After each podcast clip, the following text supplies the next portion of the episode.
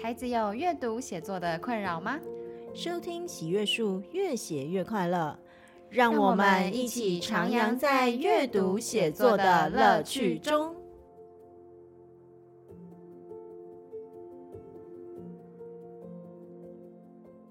各位听众朋友们，大家好，欢迎收听喜悦树，越写越快乐。我是梁红英老师。上一集呢，中锋老师分享到他接触心智图以及推广心智图的一个路径。那在这一集之中呢，中锋老师要分享到他的新伙伴，也就是他构思好多年的心智图桌游，突发奇想，在今年隆重登场啦。那究竟这个桌游是怎么样的一个玩法？家长和老师可以如何运用它，带领孩子们绘制心智图？在这一集当中，除了中锋老师的介绍之外，红英老师也会回馈给大家，像这样子的心智图桌游，可以如何应用在大班教学之中？透过团体合作的方式，让每一个孩子都从游戏之中学会画心智图哦。废话不多说，让我们一起来聆听这一集精彩的内容吧。那接下来呀，刚才呀，老师有讲到一个今年有一个非常特殊的跟亲子天下合作的桌游的部分，是，是不是，是，是，是？好，我们今天哇，我这应该是前几名那个有访问老师关于这个桌游的 podcast 吧？OK，我今天要来好好的这个访问老师一下。这个老师先简单介绍一下你的这一款心智图桌游，好不好？好，我刚才在讲心智图教学法的时候，提到一个名字叫联想力。是，那联想力其实在，呃博赞中心在推广心智图的时候，他有讲到两个很大的宗旨，一个叫 image，、嗯、就是图像，图像思考。是。另外叫一个就是 association，这就是我们的联想。是、嗯。图像联想，图像联想。嗯。这什么道理呢？就是东尼博赞先生，心智图发明人，在一开始发现心智图 mind mapping 的。功能的时候，他就呃倡议，就是我们的大脑的思维其实有一部分都是图像思考的，是。可能很大一部分，嗯，所以我们在讲想语言的时候，它是可能就是个情境，是，然后一个情境会连接另外一个情境，这个就是所谓的联想。OK，说到这个，我要我也要讲一下，其实在我们阅读策略里面。嗯也强调一块叫做转成图像，是是是，是，就是说我们看文字的时候，我要把它转成图像，这其实是蛮重要的一个策略之中的一个部分，在读书里面蛮重要的一个部分。对对对，对，所以其实代表其实我们大脑是蛮注重图像学习这一件事情。是这个理论一直以来就被大多数的学者支持。是。那台湾的脑科学家，我我我比较喜欢的那个红兰博士，他也翻译了很多书，嗯，也都在讲这一类的事情。回到我推广心智图这件事情，除了写书之外，因为这几年我一直看很多老师们都很喜欢用桌上游戏来辅助教学，是，甚至桌上游戏它也是一个很成功的教学的辅具教具，嗯，嗯，所以我就第二本书出版之后没多久，我就已经在动脑怎么样去用心智图法产生一个。游戏桌游，那我当然是从联想力、图卡联想来做出发。是，那经过了一两年的时间，我跟我女儿做了很多这个沟通跟交流。嗯，因为她就是等于是我的教学对象，是我的 TA。是，然后我也请她把玩桌游这件事情，嗯，然后她也懂得心智图法，因为我们两个几乎是同时学习的。嗯嗯，我们花了很多时间去构思、讨论。嗯。然后设定了很多玩法，嗯，好，本来有一家出版社约都已经签了，嗯嗯嗯，可是很很可惜后来没有出，嗯，那这一套玩法，这套 demo 的东西，我一直很想要积极的想要把它弄到市场上去，是，所以那个时候我就找了另外一个朋友叫徐奶爸，因为他是。桌游界的专家，这样子，嗯嗯嗯，我就跟他见了个面，嗯。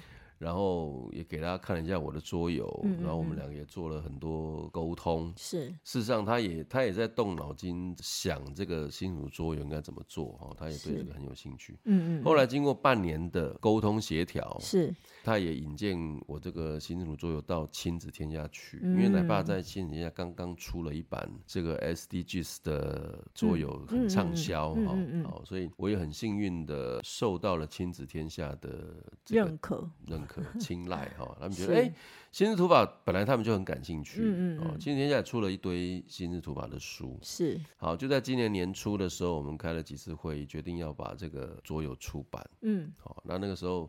大家就是在讨论，那这个桌游要叫什么名字啊？嗯嗯嗯。好，那我女儿的男朋友，我就把这个难题丢给我女我女儿，我女儿就把这个难题丢给她男朋友。是。她男朋友竟然就想了一个，那就叫突发奇想吧。突发奇想。对。对，也真的是还蛮好的，还蛮突发奇想，对对，蛮适合的一个。后来真的就成了这个做这个这个出版品最后的命名，就叫突发奇想。是是是，这个一趟很有趣的历程。嗯，这个桌游很简单的讲，就是利用大家联想的过程，嗯，产生的联想词的结果，嗯，变成心智图的主从架构，是就这样子。OK，所以。玩的过程里面不是只有你自己的想法而已，嗯嗯嗯，你会同时看到其他玩家的想法。是。所以你会发现很多的背景知识其实是你不知道。对啊，像我跟我们老师在玩的时候啊，就发现两个人想的东西完全想的完全不一样。对，怎么会这样子？然后那很有趣，这个过程很有趣。对对对对对。然后还可以有一个心智图的结果出来，这样子。嗯嗯嗯。所以支持的朋友大部分都说这是一个挺好玩的桌上游戏。嗯。好那前提是你要会喜欢思考啦。前提是。不过说真的啦，因为其实我相信这一款。款桌游，它原则上我我知道它蛮有趣的，就是它到最后其实是可以让孩子，哎、欸，像我们自己啊，就会想要透过这样子的一个游戏，这样子的图卡以及这样子的过程，直接设计成可能呃班级的某个活动，然后让他们自己是直接画成心智图的嘛，对对对，对不对？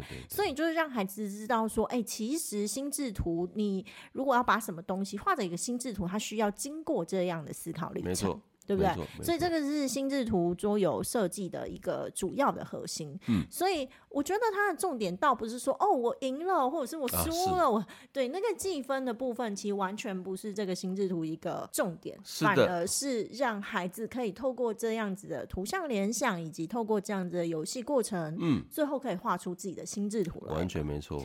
对，对，OK，那所以想邀请中华老师跟大家分享一下，你们你们有有一些活动，是哎，虽然还没有来喜悦书 办，应该要来，对不起，就是居然没有邀请这个中锋老师，但是我知道你已经在外面有一些推广的活动，是是是，我们跟。老老师跟大家分享一下这样子推广活动的一个。好，这个桌游后来我在推广的时候，大家玩完了，嗯，啊，玩一轮之后，知道这个游戏怎么玩之后，是，我会跟大家讲，就是呃，这个游戏有设计有两个很明显的宗旨，一个叫做集大成，嗯，集大成就是游戏规则明文规定。你的联想词，你写出来的联想，嗯，要跟提示要至少一个一样，嗯嗯嗯，那其他的那那些才能够加分，对，好，那另外一个就叫求多元，嗯嗯，所以集大城市在玩游戏过程之中呢，嗯，你或多或少要花一点点时间去揣测对方对这件事情会联想到什么，啊。那这个就叫产生共识。嗯嗯，求多元就是，哎，你除了要跟人家一样之外，还要有不一样的地方，一定要你自己独特的地方。对，好，那这个部分是所有玩过的大朋友小朋友都会觉得有趣的的的地方。嗯，那唯独有一个就是。很多的图卡，它可能会牵涉到一些背景知识，就是先辈知识的部分。对，那这个部分也没有问题。嗯，你就算是先辈知识比较匮乏，或者你年纪很小，嗯，啊，你是低年级的孩子，嗯嗯，那你不就可以透过这个游戏知道其他人的想法？嗯，那其他人的那些想法其实就是背景知识。嗯，好，这个是所有玩过的这个玩家给的最明显的回馈了。嗯嗯，哦，再来就是像刚才红英老师有提到的，嗯嗯。其实大家平时哦，嗯，除了一些比较困难的事物之外。你会发现，大家平时是比较不愿意去思考的。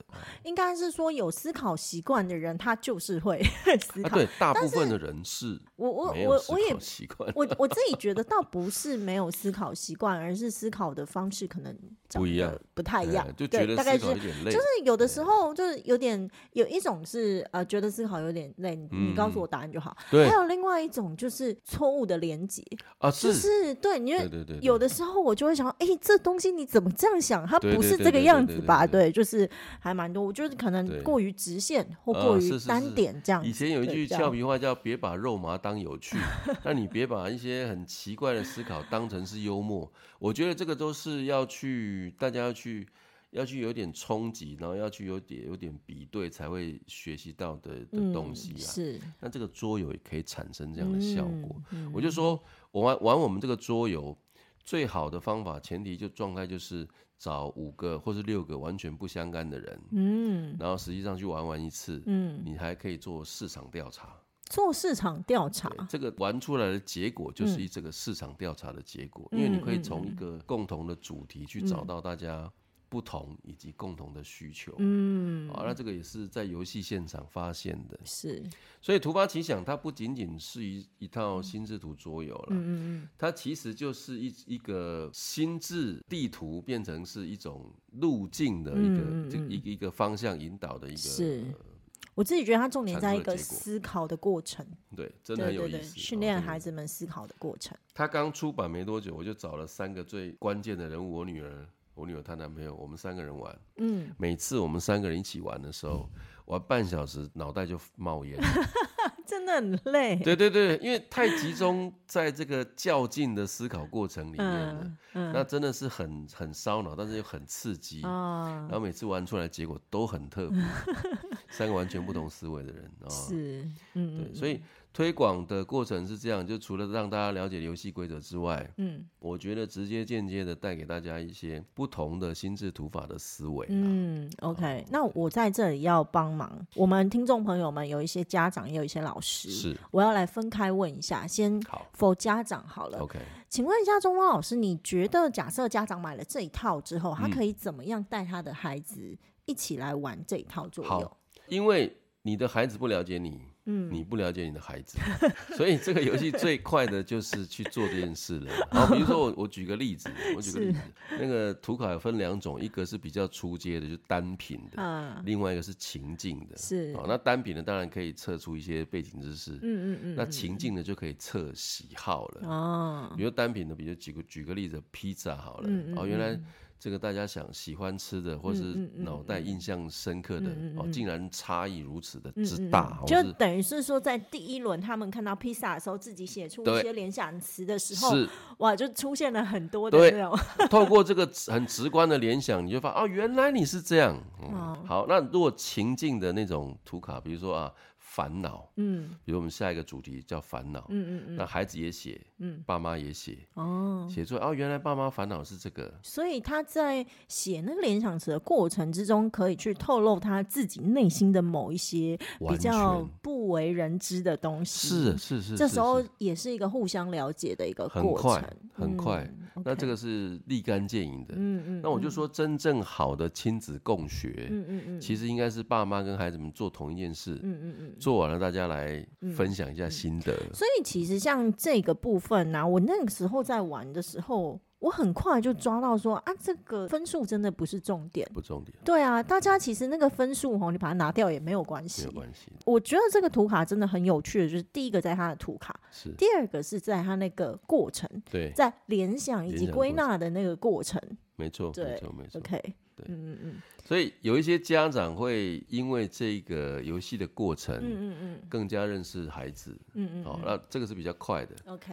那孩子就不见得对家长这么感兴趣了，啊，这个这是很有趣，这真是血淋淋啊，哎，对对对，这个就看年纪的差别，那我觉得就是其实低年级的，嗯嗯，爸妈可以带着，变成他们两个是一个单位这样去玩，嗯嗯，孩子们从中间获得的背景知识。嗯，搞不好比念书还多了哦，因为是游戏的关系。OK OK，这个大概就是在家庭里面操作。所以第一个就是透过这个联想，然后写下来之后，大家互相分享嘛。对。那归纳的部分呢，以及到画心智图的部分呢？归纳的部分我就连同老师的部分一起讲好了。嗯嗯嗯。因为归纳是一个需要做更深层思考的一个过程。是。有些时候，我们为了乐趣，嗯，比如说我们今天的目的就好玩就好了，嗯嗯嗯，改天再来学归纳，是，也就是玩一阵子。初阶哎，觉得这个主从架构我我掌握的差不多了，是。好，我们回头来重新来检讨什么叫归纳，嗯嗯，嗯。好，那我们归纳有一种目的的导向，嗯嗯，好，比如说我们写作文好了，是。写作文的归纳可能跳脱不出大家最最能够立刻抓的人事时地物，那我我觉得我比较喜欢起承转合了，嗯嗯，好，起承转合这个就是一个节奏感，是。啊，就像红英老师课程里面有提到作文的心电图，是。我很喜欢那个那个说法，因为跟心智图差一个字，嗯嗯，嗯。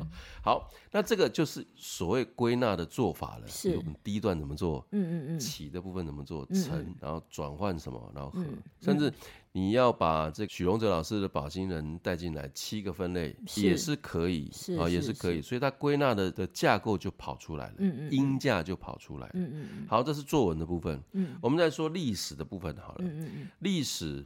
然后国文很多文章，地理，它其实归纳的方式不会有特别出乎意料的部分呢、啊。嗯，比如说人物，就是他的生平，嗯，啊，他的著作，他的这个事迹，嗯嗯，那这都是很简单，立刻就可以拿上手的归纳方式。嗯嗯，那再来可以有一些创意的，嗯嗯，啊，比如说我们在介绍《三国演义》的这些武将的时候，好，他他用什么武器？嗯嗯嗯，啊，他有什么特别的功夫？嗯，甚至他打打赢哪些仗？是。跟随着主题的不同，嗯，归纳的方式就会不同，嗯嗯，归纳方式不同，延伸出来的思考当然也就不同，是，所以我们我们后来引导的时候，为了要做好所谓的这个教无类。我们给程度好的孩子的引导方式，嗯，跟给程度普通的孩子的引导方式，可能要有一点差别，嗯嗯嗯，让他们觉得不会压力这么大，嗯嗯，但是又有一点压力可以让他们前进，嗯嗯嗯，好，出的题目做的练习都可以做一些调整，是。那比如说很多程度好的孩子，架构一带给他之后，他就可以去自己 Google。嗯，找完资料，嘣嘣，图就画好了。嗯嗯嗯。好，那很多孩子甚至就还停留在那架构的部分，他还在思考为什么会这样子拆。嗯嗯。好，那这就是差别。嗯。不过体制内外最大的不同就是，哦，总是可以花其他时间去补嘛。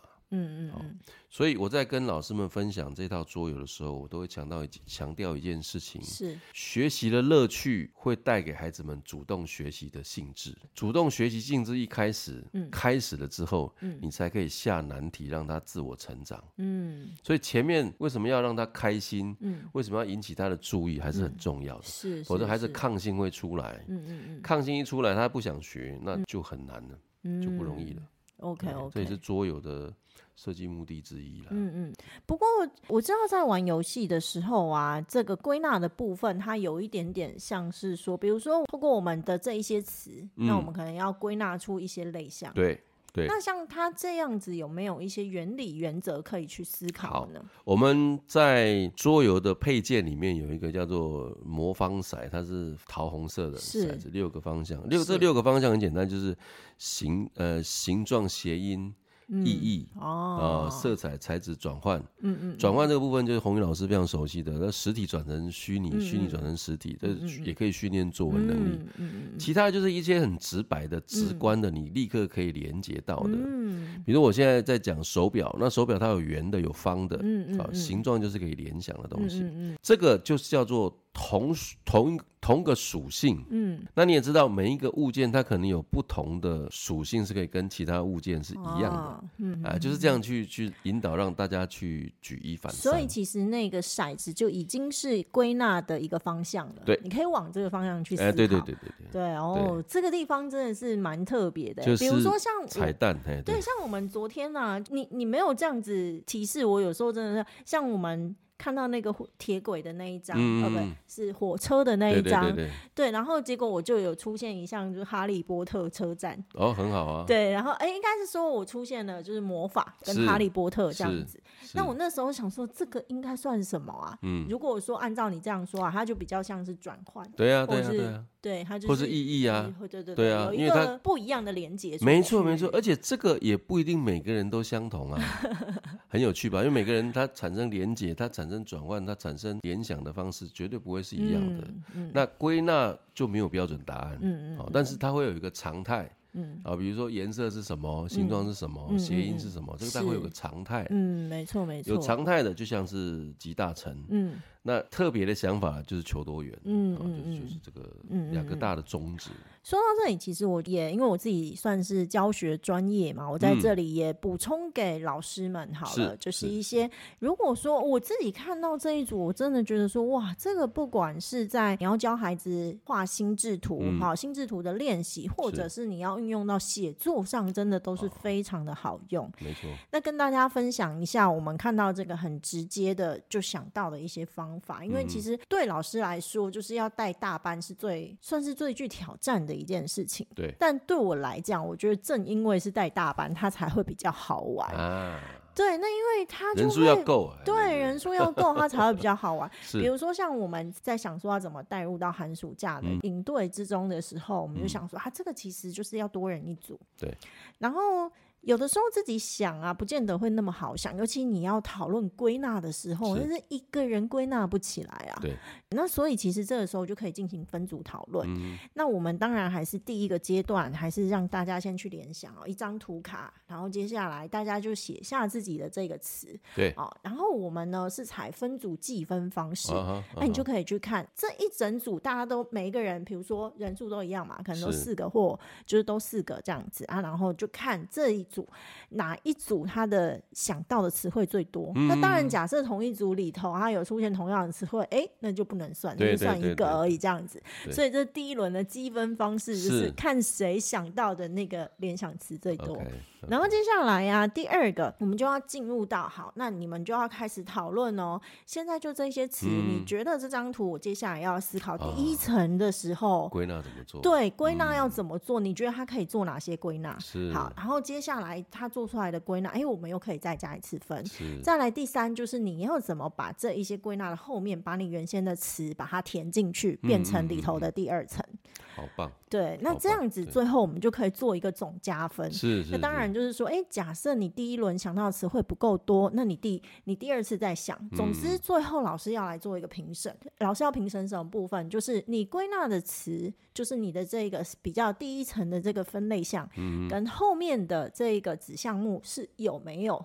它里面这个逻辑对不对？是是是有没有关系的？对，对这样子的连接到底对不对？如果对的话，我就加分；不对的话，我就不用加分，是是，对不对？然后这样子，它就是很好玩的分组竞赛。这个是新的玩法，是是 是，有创意，跟大家分享 哈。所以其实像对我们这种算是比较习惯创新教学的老师，真的是一种很好的辅助教学的工具，可以让我们沿着它就会可能。带出很多有趣的这个算是教学的方式啊，啊然后让孩子可以用更有趣的方式、更趣味化的方式去学习。哎，心智图可以怎么，可以怎么做？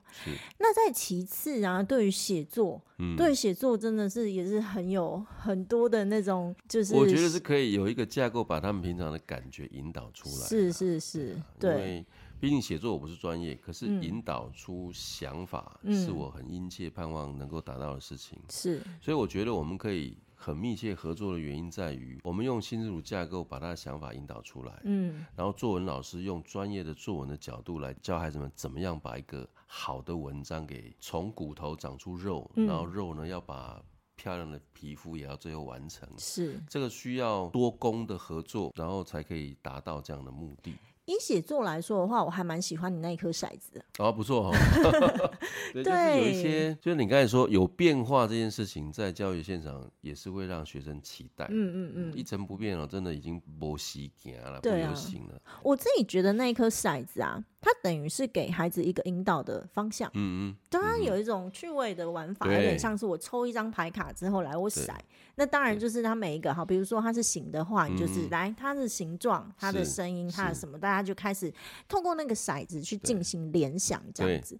像这个部分呢、啊，我昨天在教就是比较二三年级的孩子，你如何去完成一个游记比较细致的创作？是，我就带他们思考，比如说啊，你们今天去了。这个地方玩，那地点在哪里？你们去那边做什么事？你们看到什么景色？然后接下来最后你的感受是如何？是大概以心智图来说啊，就这四个点。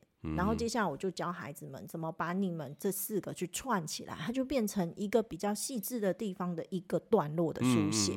这个其实是就算连二三年级的孩子他写不多，但是他也可以写的细致的多，也做得到嘛？对，就是从心智图，然后我先教他们去把那个心智图的部分，就是带他们画出来以后。接下来他们就会写，我就跟他们说怎么写，他们就会写，他们就哦，原来就这个样子哦。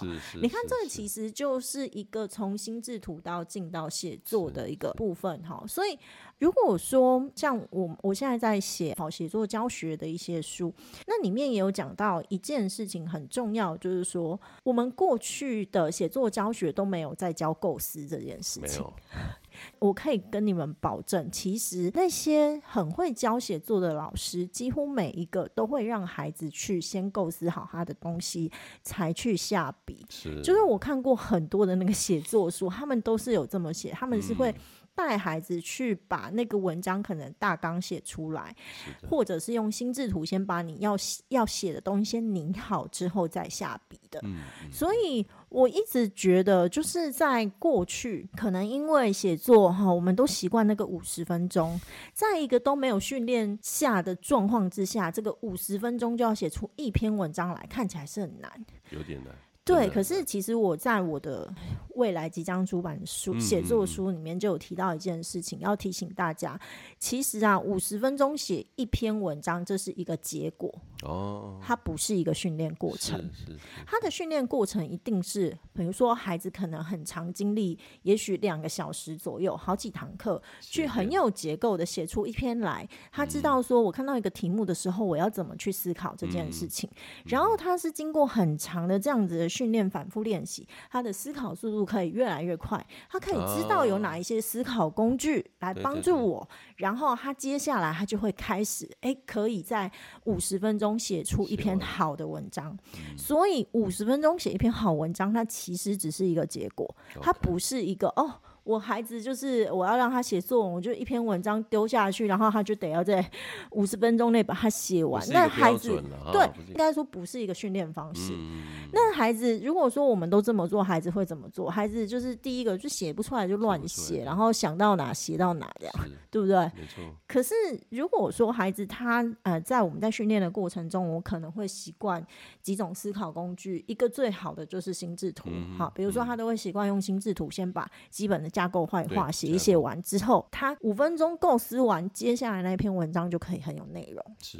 这个，其实心智图真的是在不管是在整理我们自己所学的知识，好、嗯、看过的文本等等之类，好，我要反刍，或者是我要重新去做一些发想，对，我要进行写作的时候，它不管是归纳或者是演绎。它都是非常好的一种工具，对，但是孩子就是要习惯去使用它，没错没错。好，那也非常感谢 中锋老师研发了这么棒的一套，谢谢谢谢。对我们来讲，虽然是好像是桌游，但是对我们老师来说是极佳的一种教具。教具教具，我希望 是教具。对，在学校里面，我因为我的推广目标在学校，我希望大家都来来来试试看，玩玩看。嗯嗯嗯，啊，真的可以激荡出一些火花。OK，如果老师们听到我们自己的 Podcast 有兴趣。的话，大家知道可以怎么做吧？首先就是你们可以就是啊、呃、找中锋老师到学校办个研习，对不对？大家可以购买一下他的桌游，然后大家一起讨论一下怎么用这一套